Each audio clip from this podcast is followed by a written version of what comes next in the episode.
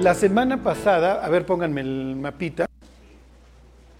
La semana pasada vimos el avivamiento este que tiene lugar, ahí ya termina. En el sur vinieron gentes del, inclusive del norte, vinieron gentes de Efraín, ¿se acuerdan? De Manasés, es toda esta franja. Manasés llegaba hasta acá, que obviamente para entonces ya está conquistado. Efraín, piensen en una franja acá, Manasés estaba tantito arriba, entonces descendieron y vinieron gentes de Zabulón, Zabulón estaba aquí junto al mar de Galilea, y vinieron a la fiesta de la Pascua, ¿ok? Para ellos es que nos convertimos, eh, le declaramos nuestra lealtad a Dios, eh, nos volvimos a Dios, esa es su expresión. ¿Ok? Pero no les va a durar mucho el gusto. El norte, si se acuerdan, el norte es un desastre. ¿Ok? Ahí está en Segunda de Reyes 17 el norte no ha tenido una sucesión de reyes de una sola familia como la ha tenido este, el sur. El sur solamente ha tenido una interrupción en el linaje de David, que es cuando gobierna un periodo breve, esta desgraciada Talía, que la culpa no es del indio, sino del que lo hace compadre, ¿se acuerdan? Que es traída por Josafat. que Josafat el brutín. Josafat es un tipo sabio que ama a Dios, pero le encanta este, andar con los incrédulos y se acuerdan que acaba costándole la vida de sus hijos y de sus nietos y de su reino. Pero bueno, Joyada, un tipo valiente, restablece la sucesión davídica. En el sur, aquí se han quitado, se han estado matando el último rey que se llamaba Peca, lo, mató un tipo que se llama este Oseas, que es el que ahora está gobernando el norte. Lo que queda del norte, ¿ok? Porque se acuerdan, toda la franja de hasta acá arriba ya se la llevó don Tiglat Pileser. Y luego va a venir otro eh, asirio que se llama Salmanázar y va a arrasar todo ahora sí. Y luego va a venir otro, porque también los asirios se, la vivían matándose, de otro linaje que se llama Sargon, otro linaje asirio, pero eso se los platico después. ¿Ok? Ahí está en Segunda de Reyes 17. Lo que quiero que sepan es que hay un caos y que hay un imperio en expansión. Y los judíos tuvieron la oportunidad de ser un pueblo singular con su propio idioma, con sus propias creencias, con sus propios valores, y lo tiraron. ¿Ok? Se los voy a volver a decir. Los judíos tuvieron la oportunidad de ser un pueblo con sus propias creencias, con sus propios valores, con su propio idioma, ¿ok? Con sus propios principios, y lo tiraron. Tú tienes la oportunidad de ser una persona con su idioma, con sus valores, con su creencia, pero lo puedes tirar y puedes adoptar el de las naciones alrededor. ¿Ok? Israel es llamado X cantidad de veces, ahorita les digo, el tesoro de Dios.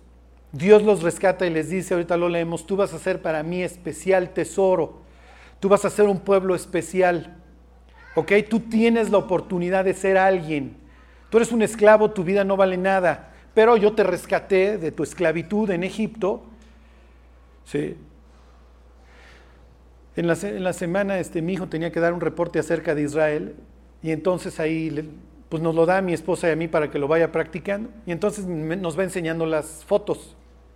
Entonces dice, aquí están los israelitas construyendo las cosas para los judíos y ya no le cargo más la mano, ya no le voy a saturar de información.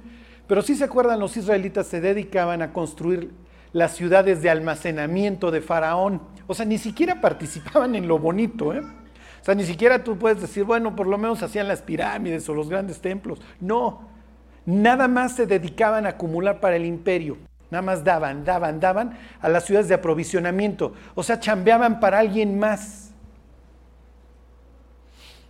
Piensen en nuestras vidas nuestras vidas pueden estar dedicadas a la destrucción de nuestros semejantes, a la destrucción de nuestra familia. Nuestra vida puede ser usada para el diablo, para que vivamos para Él y para que almacenemos, almacenemos para Él. Y que al final de nuestros días volteemos y digamos, viví para el diablo. O sea, nada más le estuve chambeando al Satán.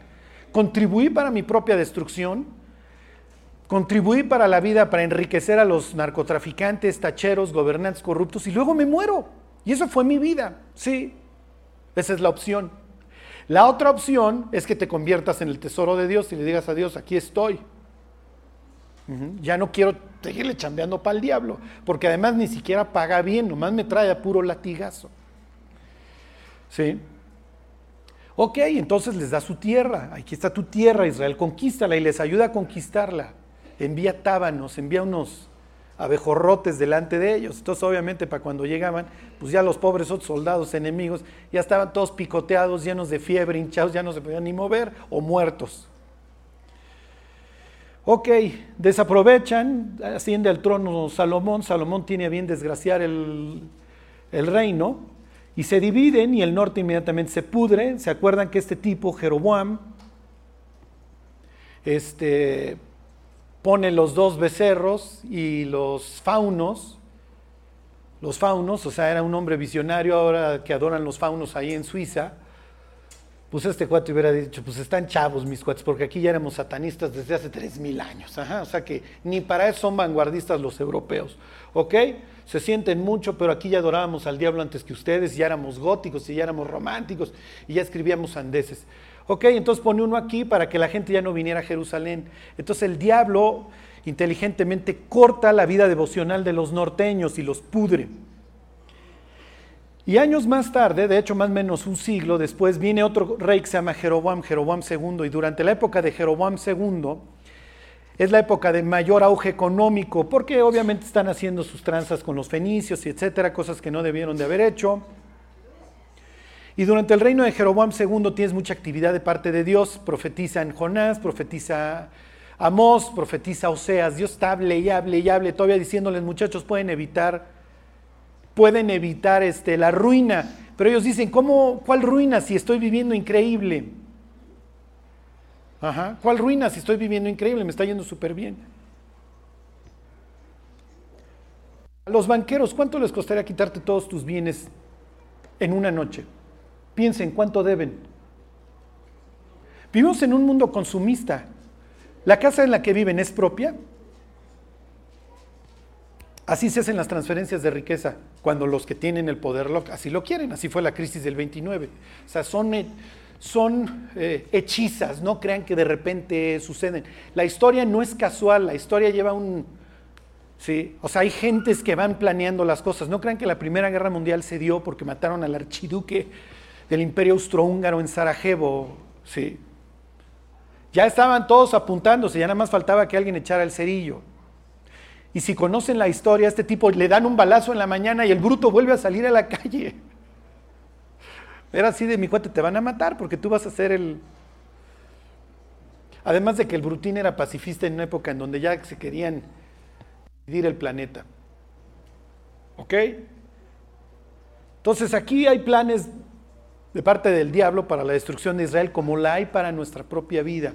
¿Ok? Revienta. Que revienta el norte les vale. Y lo que ahorita va a decir el cronista de Segunda de Reyes es qué sucedió. Cuando éramos borrachines decíamos, ¿qué le faltó al muerto? Salud, y ahí chupábamos, ¿ok? Si tú lees, ¿qué le faltó a Israel? Le faltó temor de Dios. Y se los va a decir al sur a través de Jeremías, ve cuán malo y amargo es faltar mi temor en ti. Ok, dice 17, ahí están, Segunda de Reyes 17. Dice, en el año duodécimo de Acaz, todavía no, todavía no asciende al poder el super Ezequías en el sur. Aquí estoy, me estoy regresando unos años a lo que hemos estado viendo. Rey de Judá, comenzó a reinar Oseas, hijo de Ela, en Samaria, sobre Israel y reinó nueve años.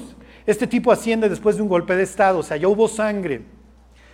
El nombre de Oseas quiere decir que, ¿qué quiere decir Oseas? ¿Quién se acuerda? Salvación, exacto. ¿Quién conquistó la tierra prometida? Sí, pero ¿cómo se llamaba Josué? Oseas, Oseas hijo de Nun, ¿se acuerdan? Para que ustedes vean, hay una teoría, se llama una teoría revisionista, que es probable que tenga razón, que los nombres bíblicos fueron cambiando para que te diera una idea. Es como Abel, Abel quiere decir transitorio, frágil, efímero.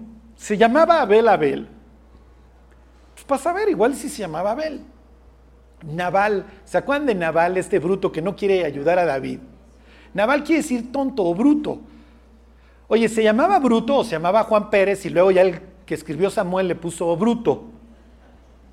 ¿Quién sabe? Pero vamos a pensar que aquí este cuate se llamaba Juan Pérez y le pone no seas. ¿Para qué? Para que te hagan pensar, la persona que algún día atravesó aquí el Jordán para conquistar la tierra prometida se llamaba Oseas.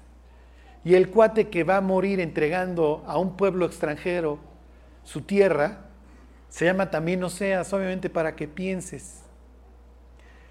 ¿Cómo estoy empezando mi vida y cómo la puedo acabar? ¿Qué dirección llevo? Ok, versículo 2, aquí está el resumen de su vida, de este tontín.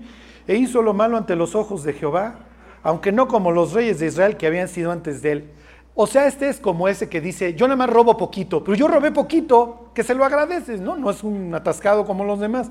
Este es malo, pero no es tan malo. Ok, versículo 3. Ojalá todos fueran como ese municipal, ¿o qué era? Este, que roba poquito, ¿no? Versículo 3, contra este subió Salmanasa, rey de los asirios, y Oseas fue hecho su siervo y le pagaba tributo. A ver, regresenme al mapa, porfa. El norte-norte, ¿se acuerdan? Ya está arrasado. Aquí no sabemos si hubo mestizaje o no. Aparentemente la Biblia nunca dice que aquí haya habido mestizaje, nada más que los arrasaron y se los llevaron. Aquí va a venir Salmanásar aquí todo lo que todavía queda y los hace tributarios. Seguramente era un tributo muy caro, pero pues ni modo, te aguantas. ¿Ok? Porque el imperio está en expansión. Los asirios eran como los imperios modernos. Tiene dos tipos de estados, los que se pusieron al brinco y los arrasaron, o los estados clientes que nada más bajan las manos y dicen, no, pues sí, invádeme con tu industria, prohíbeme qué industrias puedo desarrollar y cuáles no. Ustedes saben que México tiene industrias prohibidas, desarrollo aeroespacial y otras. Este, entonces así era con los estados clientes.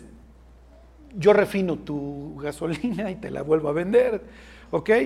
¿Sí entienden más o menos cómo en México? O sea, somos una especie de lo que era Israel en aquel entonces. Estado cliente le llaman. No te pongas al tiro, mijo, porque si no te tengo que invadir y arrasarte. Entonces, nada más déjame, yo aquí voy a explotar tus bienes y ahí la llevamos y me pagas tanta lana. ¿Ok? Pero Fíjense, versículo 4. Este tontín, este brutín, versículo 4, dice, mas el rey de Asiria descubrió que Oseas conspiraba porque había enviado embajadores a So, rey de Egipto, y no pagaba tributo al rey de Asiria, como lo hacía cada año, por lo que el rey de Asiria le detuvo y le aprisionó en la casa de la cárcel. Entonces un día dejó de llegar el dinero y Salmanázar se, fue a asomar y le dijeron, es que este cuate ya se fue con los egipcios. ¿Por qué? Porque hicieron una coalición israelí-egipcia para evitar la expansión a Siria. Y entonces los asirios se, se pitorreaban de la risa y se fueron a conquistar hasta los egipcios. Ok, versículo 5. Para estos momentos ustedes ya saben qué está pasando. Dice, y el rey de Asiria invadió todo el país y sitió a Samaria y estuvo sobre ella tres años. ¿Se acuerdan que se trataba de matar de hambre al pueblo? Un sitio de tres años, lo único que te indica es que fueron años de estar la gente muere y muere y muere de hambre. Y se acuerdan, los que se escapaban de las murallas, los agarraban y los empalaban cerca de las murallas. Para que los que estaban adentro en el asedio todas las noches estuvieran escuchando los gemidos de los otros que habían agarrado afuera escapándose. Entonces no tenías opción. Si te agarraban escapándote, te podía ir como en feria. La otra opción era aguantar el asedio. Pero los asirios, cuando no llueve, llovizna, pobres cuates, porque hay esta expresión que Dios no dio alas a los alacranes, pero en el caso de los asirios sí. Porque los asirios descubrieron cómo tumbar, tenían una especie de, no sé qué maquinaria para, hacer huecos en, en los muros. Entonces imagínate que llevas dos años y estás escuchando en las madrugadas el retumbe de las máquinas asirias. Y tienen a sus flecheros y además ellos por primera vez desarrollaron al jinete. Antes de esto no había jinetes. Cuando había flecheros iban, y además no crean que era así el caballo pura sangre, eran ponis, iba uno que le agarraba el pony al flechero y el flechero iba disparando, siempre iban en dos o usaban carro. Pero el carro no era útil para los campos difíciles y en aquel entonces no había la gran carretera. Y los asirios fueron los primeros en desarrollar, piensen, hoy la equitación pues ya tiene años de explotación y tienes así una super silla y todo. Ahí era trépate al caballo, dómalo y luego apréndelo a usar. Y además mientras lo usas dispara una flecha. No crean que era enchilame otra. Y ellos lo desarrollaron. Entonces ya tampoco te puedes escapar porque un jinete asirio te va a alcanzar. ¿Sí se entiende? Y además para los asirios el jinete le implicó mejorar mucho sus comunicaciones. Entonces, oigan, necesitamos más refuerzos, los traían rápidamente. Lo que les quiero decir es que el norte ya está totalmente aterrorizado. Para cuando caiga, imagínate y echa a volar tu imaginación, para cuando caiga el muro, si tú vives con tu familia dentro de la muralla, ¿cómo le va a ir a tu familia cuando la encuentre? Soldados que llevan meses intentando conquistarte y hambrientos de sangre.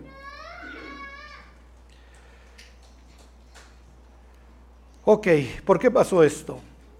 Versículo 6 dice, en el año 9 de Oseas, el rey de Asiria tomó Samaria y llevó a Israel cautiva a Siria y los puso en Jalán, en Jabor junto al río Gozán y en las ciudades de los Medos Ok, regresenme al mapa. Los judíos van a ser transportados al oriente. ¿Para qué? Y van a traer gentes del oriente a vivir acá. ¿Para qué? ¿Cuál es la idea? ¿Cuál creen que es la idea? ¿Por qué hacen esto los asirios? Sí, eran básicamente dos razones. Porque estos tipos les giraba mucho la piedra. Número uno, traigo mestizaje Y entonces, ¿quién eres? ¿Qué eres? Acuérdense que en aquel entonces los pueblos eran distintos cada uno. Los judíos tienen prohibido casarse con otros pueblos. Entonces traigo mestizaje, me llevo tus dioses. Quiere decir que mi Dios es más poderoso que el tuyo. Azur es más poderoso pues, que los dioses que adoraban aquí en el norte. Ellos decían que adoraban a Jehová aquí.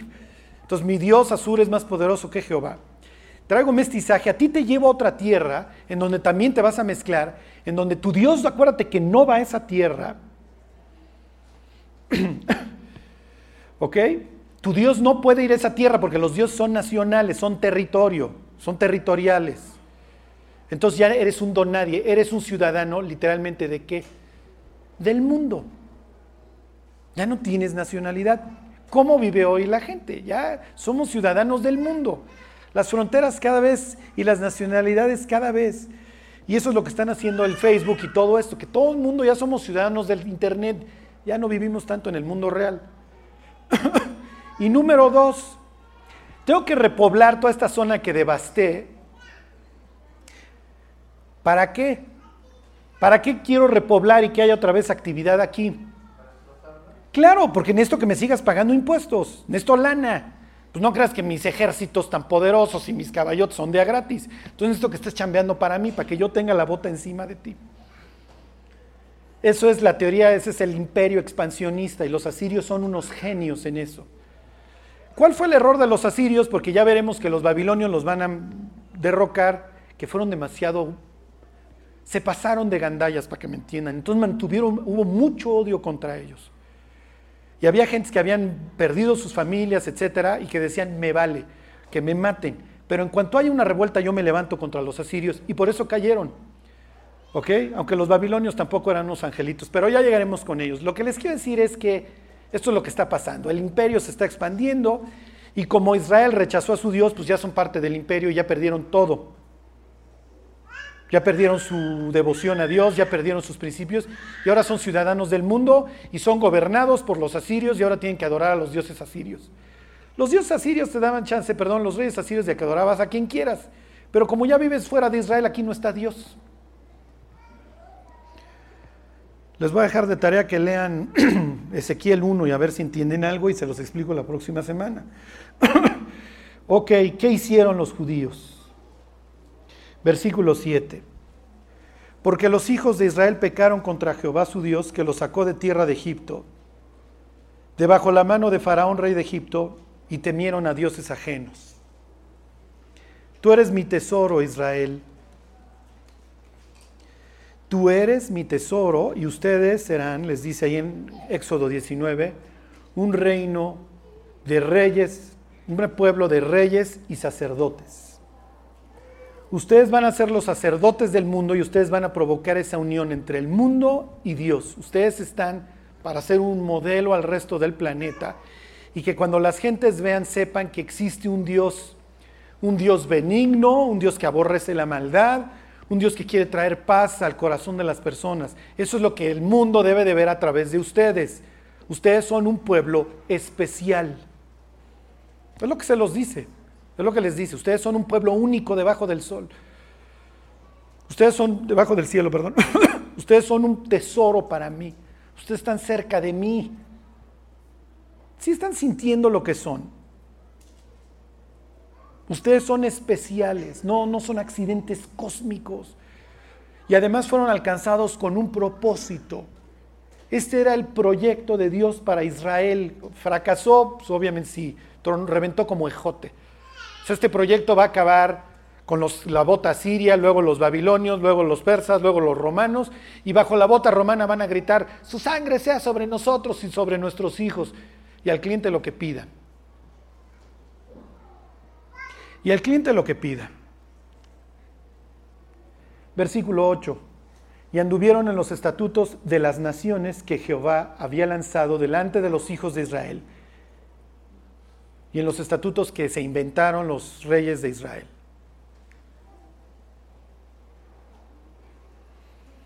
quisieron ser como las demás naciones. Yo te pregunto, ¿por qué tú quieres ser como el mundo?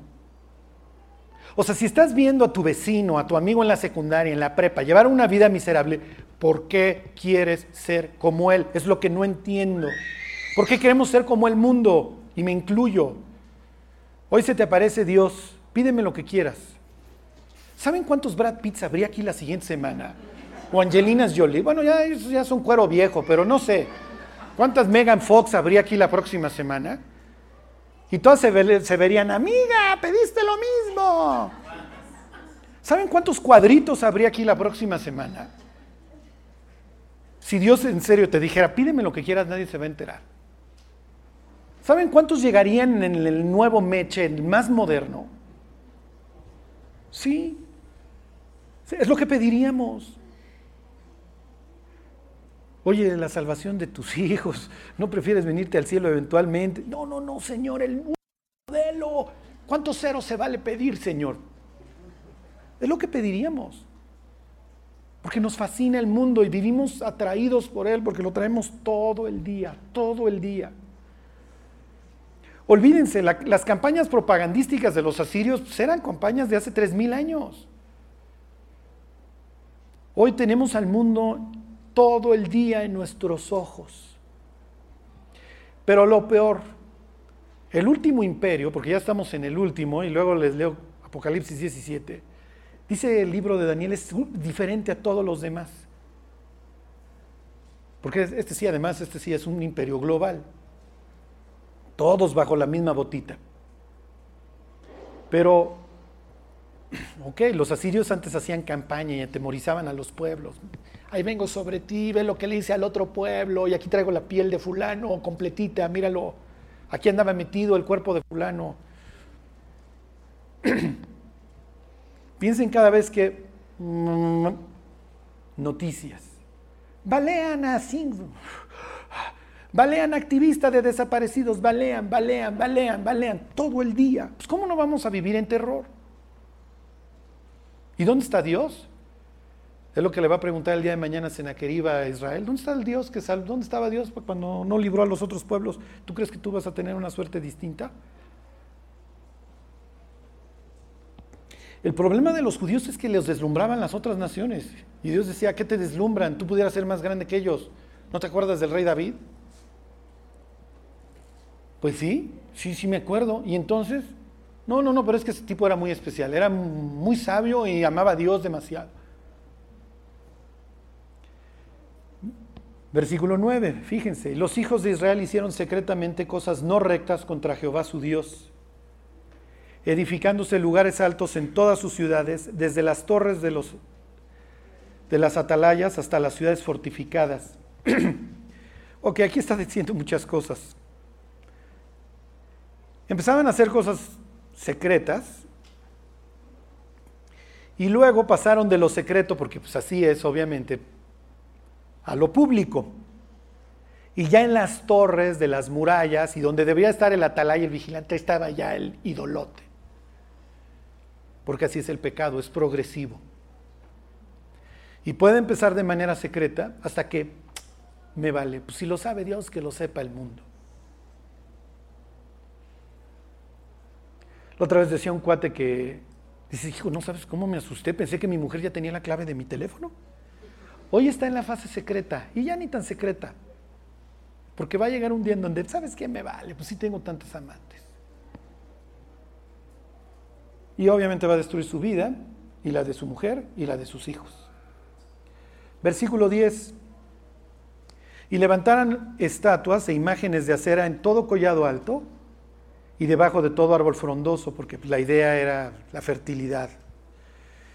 Versículo 11, y quemaron a incienso a todos los lugares altos, a la manera de las naciones que Dios había traspuesto de delante de ellos, e hicieron cosas muy malas para provocar a ira a Jehová. Querían ser como las otras naciones. Me voy a brincar, bueno, a ver, les sigo, versículo 13.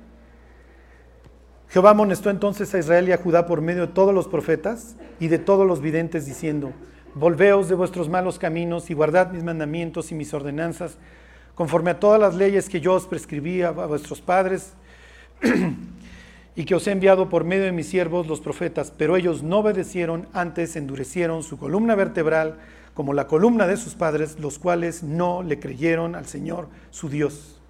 Ahí estaban los profetas, vuélvanse, vuélvanse, vuélvanse. Ahí viene la destrucción. ¿Cómo va a venir la destrucción? Estamos bajo Jeroboam II. ¿No ves que hay machaca? Si Dios no nos amara, ¿no nos estaría yendo tan bien? Sí, pero el día de mañana te la quita así el diablo de debajo de tus pies. Piensen en el 2008.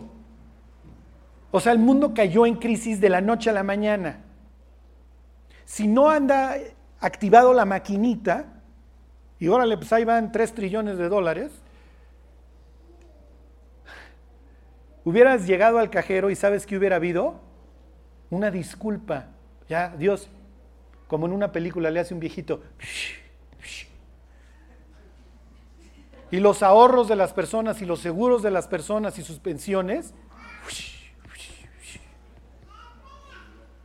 De la noche a la mañana, ¿eh? y así fue la crisis del 29. Pero pasan las crisis y ahora sí vamos a tarjetear y vamos a seguir viviendo la vida loca pues al fin ya se acabó la crisis. ¿Y qué piensa el diablo? La memoria de estos cuates es de seis meses. O sea, después de la crisis anterior era para que la gente pagara todo de contado y fuera de lo más austera. No, vayan a los centros comerciales los fines de semana, están atascados. Todo es perfectamente planeado. Así fue, así terminando la Segunda Guerra Mundial. Vinieron los baby boomers, todo es en abundancia, los anuncios Véanlos, sale la, ama de casa con el nuevo refri, con el nuevo carro, la vida en los suburbios, todo va a ser machaca. Quiero que trabajes 8, 9 horas constantes, toda la semana te afanes, llegues en la noche a ver los noticieros donde yo te voy a indoctrinar, veas los anuncios y sepas que si no compras lo del anuncio, tu vida no vale nada. Y entres y seas un hámster en una jaula. Digo, espero que no sea así como cuando los niños les dicen que Santa Claus no existe, que digan, en serio, Charlie, así es desde los 50, así es. Así fueron los baby boomers.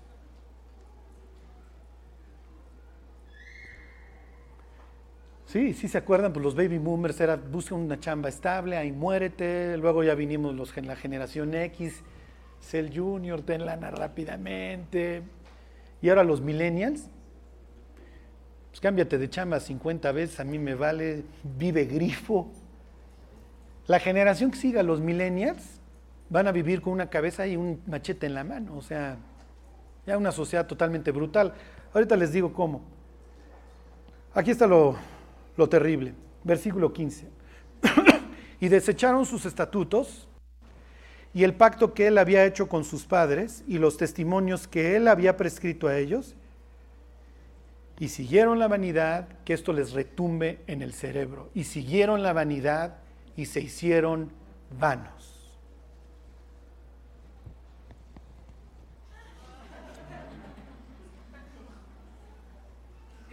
Sí. Les voy a dejar tarea. En la noche, y muchos van a llegar a cambiar su perfil, luego, luego, desde ahorita. Vean en el WhatsApp las fotos que ponen las gentes. Ahorita les leo unos pasajes para que vean que los más grandes caen. Los más grandes caen. A ver, váyanse a, la carta a los Gálatas. Este tipo no se llamaba Bernabé. No me acuerdo cómo se llamaba, justo, no me acuerdo. Pero Bernabé quiere decir hijo de consolación porque era tan alentadora su vida que le cambian el nombre los apóstoles.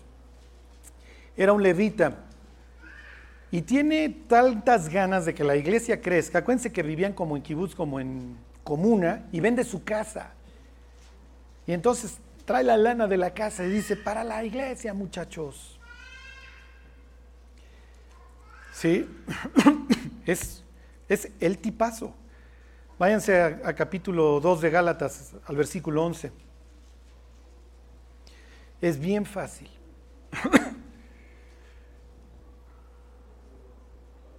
Ahorita les voy a leer unas cosas perturbadoras y van a ver van a quedar picados para la próxima semana. Dice 2.11. Pero cuando Pedro vino a Antioquía le resistí cara a cara porque era de condenar. Que ahí está Pablo, Pablo, ¿se acuerdan? Es de ahí ya ha estado enseñando con Bernabé muchos años, y en algún punto de su vida viene Pedro a Antioquía y Pablo lo tiene que ir a encarar. ¿Por qué? Dice, pues antes que viniesen algunos de parte de Jacobo, Jacobo es el hermano de Cristo, y Jacobo, la Biblia lo presenta como un tipo con, rígido, no rígido, pero sí con un carácter fuerte, y al que todo mundo se le cuadra. Y él es el líder de la iglesia en Jerusalén. Y eso obviamente, pues, si naciste con el Mesías, toda tu vida lo rechazaste y de repente mm, viví con Dios toda mi vida y no me di cuenta, obviamente se vuelve, tiene un celo muy fuerte por Dios. Y entonces dice aquí Pablo que antes que viniesen, se los vuelvo a leer el 12, algunos de parte de Jacobo, comía con los gentiles, este Pedro, pero después que vinieron se retraía y se apartaba porque tenía miedo de los de la circuncisión.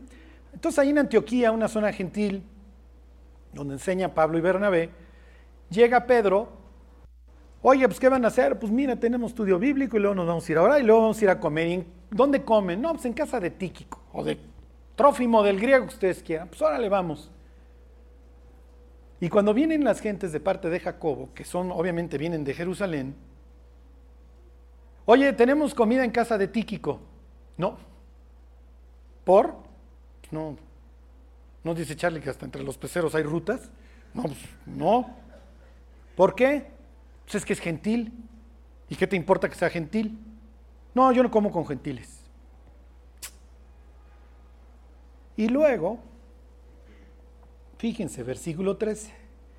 Y en su simulación participaban también los otros judíos, de tal manera que a un Bernabé fue también arrastrado por la hipocresía de ellos. Y Bernabé, que ha convivido toda su vida con Pablo ahí en Antioquía, Bernabé es el que enseña a Pablo en el cristianismo, ahora ya tampoco va a comer con los gentiles. Entonces imagínense que en estas fechas Pablo anduviera por ahí predicando, le dices, Pablo, vente a comer a mi casa. Claro, oye, Peter, vente, vamos a comer a casa de Demetrio. No. ¿Por qué? No, pues Demetrio es gentil. ¿Y qué te importa? No. Es de otra calidad, es de otra clase.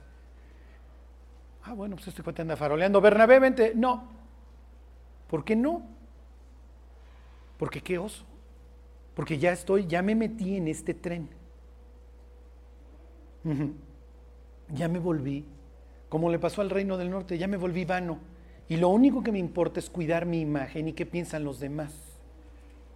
Mi vida, el éxito o el fracaso de mi vida gira alrededor de lo que piensen los demás. Y antes, miren, pues en esta ciudad, ¿qué te importaba hace 20 años? Hoy en las redes sociales, ¿quién eres? ¿Y cuántos likes tienes? ¿Y si fulana tiene más likes que tú? Mm, bueno, pues entonces hay que empezarse a quitar prendas. Hasta que finalmente, pues ahí voy sin prenda, ¿no? Y espero, y de repente ni likes, nada más puras caritas amarillas y un comentario, tápate porque te vas a enfriar. Y pues, ¿qué sucede? Pues que hay depresión. No, pues a fulana le pusieron 18 mil likes y a mí nomás que me tapara. O que tal vez la vida monástica era lo, conveniente para mí. Y obviamente esto que genera? Genera depresión. Les voy a leer unos unos comentarios. Estos son las primeras páginas y luego les leo algunos más. Y les voy a intentar explicar, porque Asiria tiene una agenda, te, conquisto, te arraso, te hago miembro de mi comunidad, ya no tienes tu relación con tu Dios, yo ya lo vencí, y te hago un ciudadano asirio. Y lo único que vas a querer el día de mañana es no estar en el lado equivocado de la política pública asiria, de la política expansionista de Asiria. Pero si entras al imperio te va a ir bien, ¿eh? Vas a tener machaca, vas a venir a un imperio próspero. Vuélvete como nosotros. Pudre tu vida con Asiria. Ok. El autor este se llama Adam Alter. Su libro se llama Irresistible. Les voy a intentar hacer la traducción lo más... que la traducción va a ser mía, pero bueno. Fíjense esto. Y mientras se los digo, piensen, ¿qué ganas con tener un Facebook? Si no es para tu trabajo, o sea, ¿qué ganas con tenerlo? Si no te cobran por usar un medio, entonces ¿quién es la mercancía? ¿No se, no, ¿no se te hace raro que no te cobren por usarlo? ¿Será que la información que le estás dejando le será útil? Dice, en un evento de Apple en enero de 2010, Steve Jobs descubrió el nuevo iPad. Bueno, o sea, lo reveló el nuevo iPad. Lo que este aparato hace es extraordinario. Te ofrece la mejor manera para navegar en la web. Es mucho mejor que una laptop y mucho mejor que un teléfono inteligente. Es una experiencia increíble, es fenomenal para el correo, es un sueño teclear en él. Durante 90 minutos, Steve Jobs se dedicó a explicar por qué el iPad era la mejor manera para ver las fotos, escuchar música, tomar clases de la Universidad iTunes, navegar en el Facebook, jugar juegos y navegar a través de miles de aplicaciones. Él pensaba que todos debían de tener un iPad, pero rehusó que sus hijos tuvieran uno. ¿Por qué Steve Jobs le prohíbe a sus hijos tener un iPad?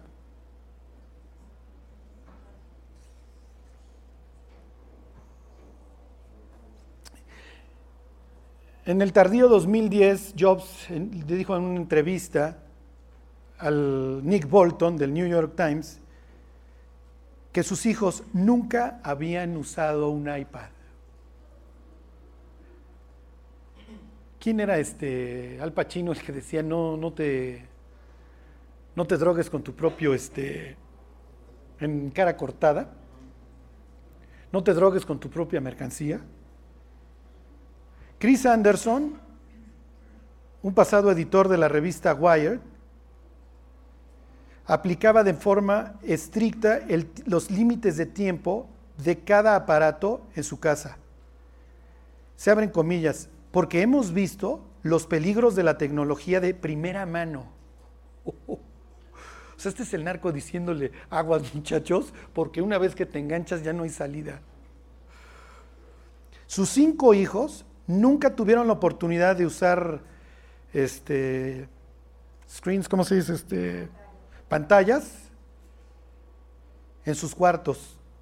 Evan Williams, fundador de Blogger, Twitter y Medium, compró cientos de libros para sus hijos chiquitos, pero, pero rehusó darles un iPad. Dice, esto es perturbador. ¿Por qué las personas más grandes que públicamente son los tecnócratas son en lo privado los grandes tecnófobos? tecnofobos? Muchísimos juegos de videos, nos dijeron los diseñadores, son eh, evitados este, por, su notoriedad, este, por su adicción notoria, como el juego World of Warcraft. Y les leo aquí esta última este, Fíjense, Greg Hochmuth, uno de los ingenieros fundadores de Instagram, se dio cuenta que estaba construyendo una máquina para la adicción. Se abren comillas, siempre hay otro hashtag al cual picarle, dijo Hochmuth. Entonces, esta cosa toma su propia vida, es como un organismo y las gentes se vuelven obsesivas. Se cierran las comillas. Instagram, como, cualquier, como otras este, plataformas de social media, dice, no tiene fondo. Facebook tiene una alimentación inacabable. Netflix automáticamente te está moviendo al siguiente episodio en la serie.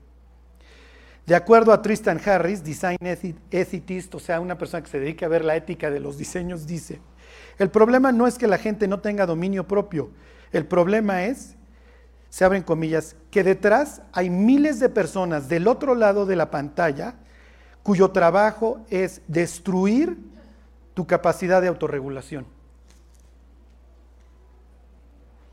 Eso es lo que hay detrás. ¿Para qué? Para que te pase como israelita norteño, que te vuelvas vano y que creas lo que dice la pantalla. Y además nos sucede otra cosa, devuélvanme mis, a ver, mis imágenes porque los quiero poner a ustedes, ¿ok? Tengo fotos de ustedes. Y le tengo que decir a Jost, ahorita les digo, que ponga esta de nuestro título en el Facebook precisamente. Se llama el medio, es el contenido. Como lo dijeron en la tele, entonces es verdad. Y miren, déjenme ver si encuentro la foto y con esta termino. Porque somos... No, no, no, los seres humanos somos una chulada. ¿eh? Nada más les leo esta, esta frase. Esto es increíble. A menudo se presume que el tiempo que dedicamos a la web sale del tiempo que de otra manera pasaríamos frente al televisor. Léase que, ¿dónde está este? Que esta chunche vino a sustituir la tele. ¿Creen que sí? Sí, sí. Claro, fíjense. Pero las estadísticas indican lo contrario. La mayoría de los estudiosos sobre la actividad de los medios de comunicación indican que mientras el uso de la red ha aumentado, las horas pasadas viendo la televisión también. O sea que somos doblemente brutos. O como mínimo se han mantenido estables. La tradicional encuesta de Nielsen sobre el seguimiento de los medios de comunicación revela que el tiempo que los estadounidenses dedican a ver la televisión no ha dejado de subir durante toda la era de Internet.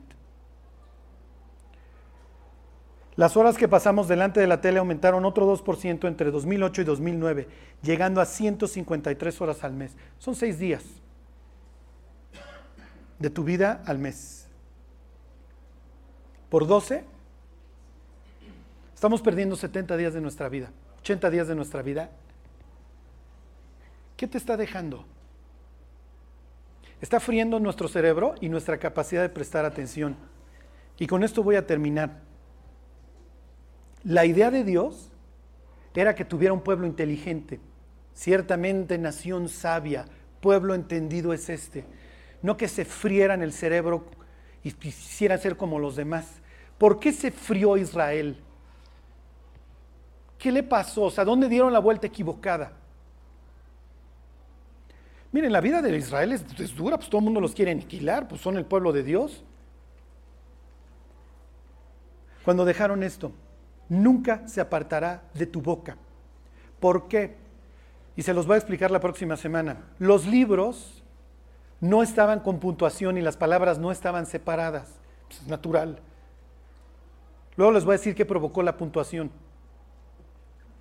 El caso es que tú tenías una tableta, en el caso de los israelitas, un pergamino con puras letras seguidas, seguidas, seguidas, seguidas.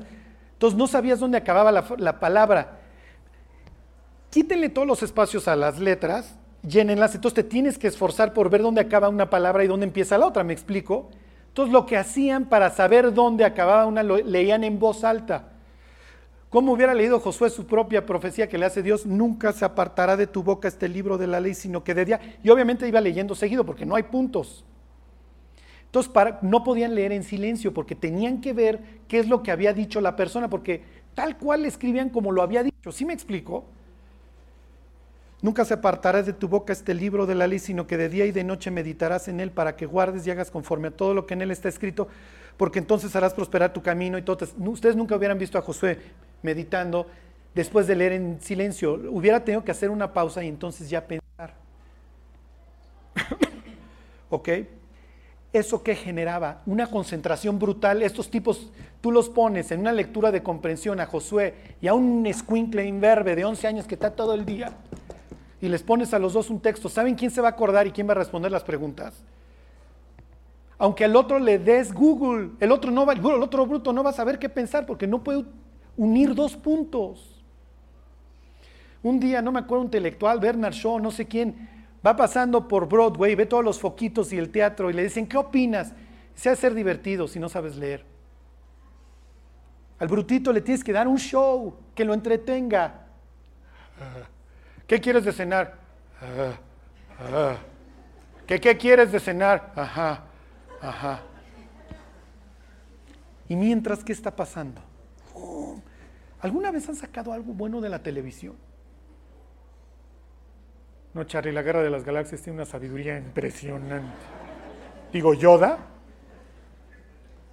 Se los digo porque todos hemos sido víctimas. Apaguen la pantalla, apáguenla. Su cerebro se está friendo. Y con esto yo no les quiero decir, oye Charlie, si voy en el avión me voy a echar cinco horas. Pues sí, está bien. Pero no puedes perder un mes y medio de tu vida al año en pura idiotez mientras tu cerebro se fríe. La próxima semana se los leo. Entre más distracciones tienes, menos capacidad tienes de leer lo que las otras gentes están pensando. Entonces te vuelves, ya no tienes empatía. Por eso es que hoy, métete al juego y suicídate y aviéntate. Sí, métete al juego y suicídate. Sí, pero ya no es una persona que esté pensando en el valor de su vida. Ya por eso se sube al balcón y se avienta, porque su cerebro está destruido. Bueno, los sabios hablamos en otros idiomas, ¿ok? I'm telling them that wise men speak in other languages. Miren, no, no, no, no les voy a decir que vivan, ahorita, I'll, tell you later the answer, ¿ok? No les voy a decir que vivan como Amish, ¿ok? Ya vamos a llegar en carreta al estudio, no, o sea, La semana pasada estuve hablando hora y media con un señor en España. Pues sí, esto es increíble. Sí, me contó todas sus penas. Y entonces, Charlie, dime qué hago. El viernes estuve hablando con una amiga de Alemania, 40 minutos, una hora, y no cuesta nada, pues estoy conectado. ¿Sí me explicó? Aquí traigo, aquí traes la Biblia, aquí puedes hacer. O sea, no, lo que quiero que me entiendan es que van a tener que hacer un uso muy utilitario de esto. O sea, si ustedes van a preferir me meto dos horas de tele, a me siento a, me siento a leer, porque además, ya no me quiero extender, cuando leemos, tu cerebro tiene que hacer un esfuerzo, se tiene que concentrar y se tiene que aislar. Pero durante la lectura lo que tu cerebro hace es ir y venir a tu memoria de largo plazo que tarda en formarse. Y entonces empiezas a hacer asociaciones. ¿Sí me explico? Imagínate que la vecina se quita la ropa delante de ti todos los fines de semana. Y tú dices, ay, pues qué tanto es tantito. Pero luego llegas y empiezas a leer la historia de Segunda de Samuel y ves que Absalón muere, Amnón viola a su hermana, Amnón muere, Tamar es violada. Y entonces mientras tú vas leyendo la historia, tu cerebro te va diciendo aguas con la vecina. ¿eh? ¿Sí me explico? Y entonces formas un criterio y piensas. Ya, no me quiero extender porque esto va a ser un tema que nos va a tomar mucho tiempo. Nada más, con esto voy a terminar. Esta iglesia nació en el reclusorio sur. Y nació porque Dios lo quiso, porque no era la intención crear una iglesia. Yo le fui a hablar a un amigo que le cargaron un muerto a la mala de la Biblia, se sentó otro cuate, dice, ¿qué están haciendo? Le estoy contando una historia de la Biblia, ¿me puedo sentar? Sí, había un dulcero que pasó, se sentó. Y la primera IG316 en aquel entonces no sería satélite, sería Sur, ¿ok? Universidad Sur, ajá, nació con yo y tres pelados. Y el siguiente domingo vinieron más gentes y el siguiente domingo hasta que finalmente se hizo una iglesia. Un señor me dijo, quiero que vayas y le hables a mi familia de Cristo. Fui, se abrió ahí otra iglesia y luego cuando salió un cuate del bote me dijo, mañana están reunidos mis familiares, quiero que vengas y nació esta iglesia. Y esto ha sido en el transcurso de más o menos 20 años.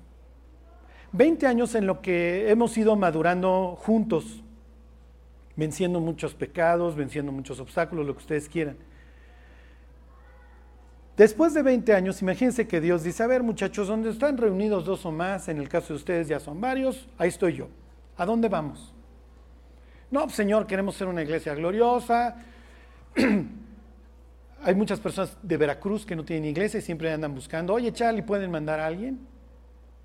La otra vez una de las predicaciones la descargaron 105 personas en Suiza. Se requiere un pastor en Suiza.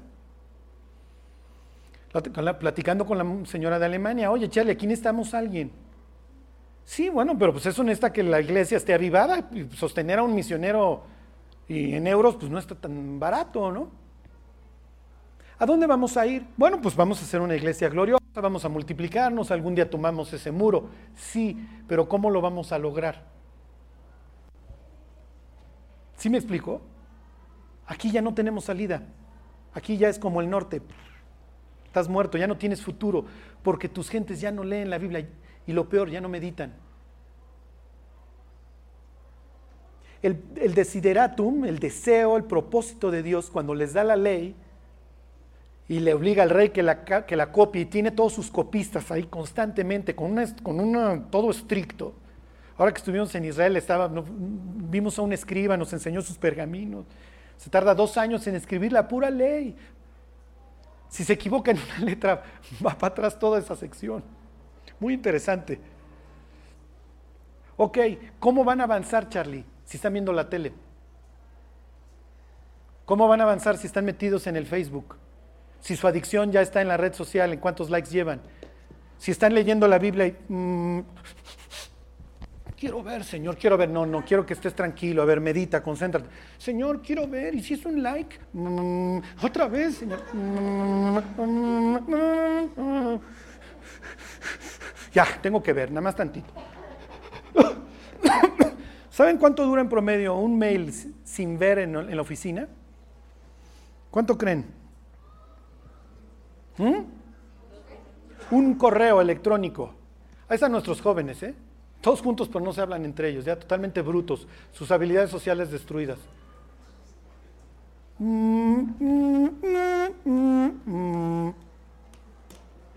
¿Saben cuánto dura un correo sin ver en la oficina? ¿Cómo te vas a poder concentrar? Seis minutos en promedio. Eso quiere decir que cuántas veces leen las personas en promedio, porque hay gente más enfermas, en promedio cada cuánto leen las personas su correo. Cada 10 minutos. Y depende del psiquiatra o neurólogo que leas, porque todos dicen una cifra diferente. Tu cerebro, unos dicen tarda 24 minutos, otros tarda 3 minutos en volverse a concentrar. Vamos, vámonos a la más bajita. Si tú revisas tu mail 10 veces por hora en promedio y tu cerebro tarda 3 minutos en volverse a meter por completo donde estaba, ¿cuánto tiempo perdiste en una hora? ¿Cuánto tiempo perdiste en una hora? Media hora, la mitad. ¿Cómo te vas a poder concentrar en una sola actividad? Si ya estás, o sea, y al rato, bueno, ya cuando esto acabe de destruir nuestra, nuestra capacidad de concentrar, Ahí les va en cinco años un tipo súper concentrado. Mm, la mosca. Mm.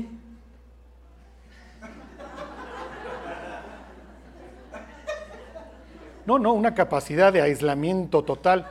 Ah. ¿Dónde estaba?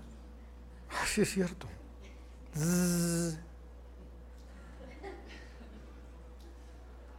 Oh, ¿qué estará haciendo fulana? Mm, tiene más likes. Mm. Y olvídense ya del, del sexting y todo eso. Digo, ya ahí ya estamos perdidos, ¿no? Pero esa es la idea. Y es muy brillante porque destruyo tu capacidad de concentrarte y tu capacidad de empatía y tu capacidad de pensar. Ya no puedes unir dos puntitos Entonces ya lo que, lo que te diga el medio, ya lo vas a creer.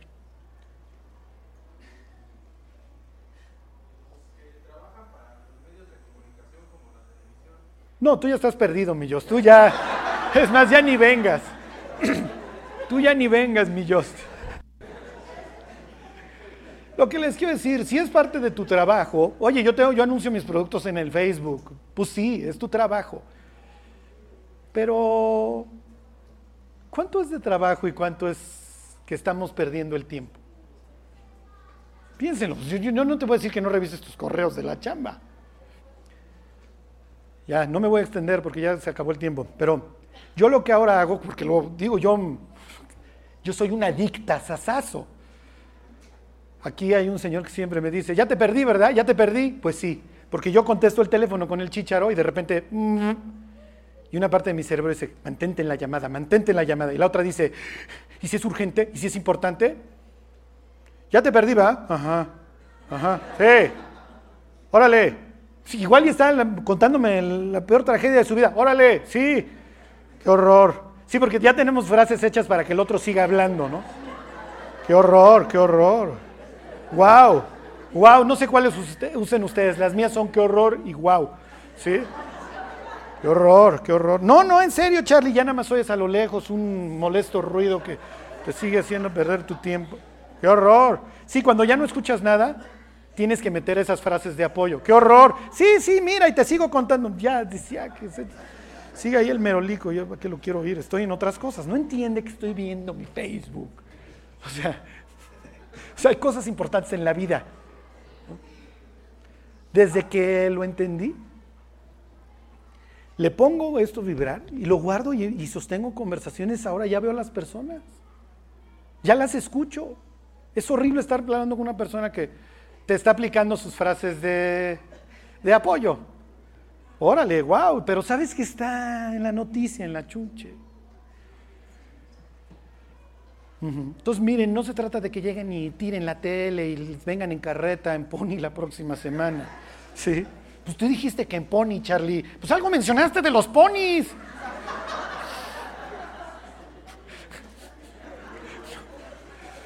Sí, sí puse atención, Charlie. Algo dijiste de los Pony, que viniéramos en Pony. ¿Ya ves cómo sí pongo atención? Vine en Pony. Sí, igual alguien así, ya. El cerebro ese ya es irrescatable. Miren, yo soy un adicto a estas chunchis también. y he empezado a experimentar lo que es estar en un restaurante frente a otra persona. Ya ni me acordaba. ¿Y cómo pasa el tiempo? Eh? Órale, nos echamos 40 minutos. Y ya lo vi, ya tuve la capacidad de hablar y de contestar y de retroalimentar. Veo mis correos una vez cada hora. Ya, por lo general son tonterías, honestamente. O sea, de los 10 que llegan, dos o tres son de trabajo, los demás es compra esto, compra aquello.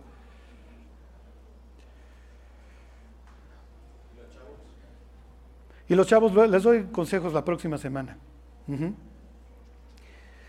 y obviamente, ya, pues ya les dije que hacen los expertos. Digo, los que sí saben, hagan lo mismo. Sí, Rafa.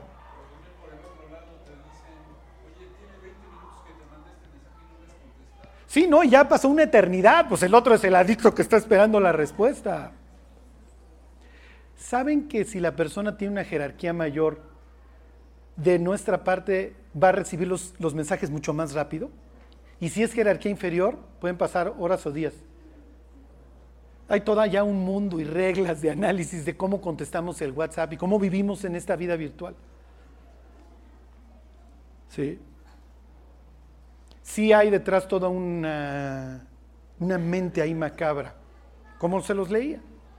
Detrás hay toda una mente macabra, mucho más sabia que Salmanácer o estos, que ¿para qué te aniquilo? Mejor te llevo como borrego. Más fácil, más fácil. Si alguno de ustedes leyó alguna vez Un Mundo Feliz de Aldous Huxley, y 1984, digo este, el Big Brother de Orwell, es una mezcla, hoy vivimos en una mezcla. Todo el tiempo te vigilo, pero también por el otro lado te doy mucho entretenimiento para que seas brutín y seas feliz, como en un mundo feliz. Bueno, aquí le dejo porque esto todavía le, le cuelga y la próxima semana, por vía de mientras, evalúen en qué invierten su tiempo. No frían su cerebro. Porque si nosotros queremos ir al siguiente paso como iglesia, no lo vamos a lograr detrás de la pantalla. ¿eh? Lo vamos a lograr meditando. Un pueblo sabio. Un pueblo sabio, nación entendida es esta, era el propósito de Dios. Hoy no ha cambiado. Hoy no ha cambiado. ¿eh? Bueno, pues vamos a, orar y nos, nos vamos. Dios, te pedimos que nos des carácter, Señor. Disciplina para pasar tiempo con, contigo, Dios tú quieres hacerlo con nosotros, nos invitaste Dios a una cena y Dios ayúdanos a pues a tener una vida equilibrada. Ayúdanos a ver pues todos los peligros que hay detrás y no perdamos Dios esta capacidad que tú nos diste de razonar y de, y de pensar. Porque tú quieres Dios que seamos sabios, que te adoremos con nuestro corazón, pero también con nuestra mente. Bendícenos Dios, te lo pedimos por Jesús. Amén.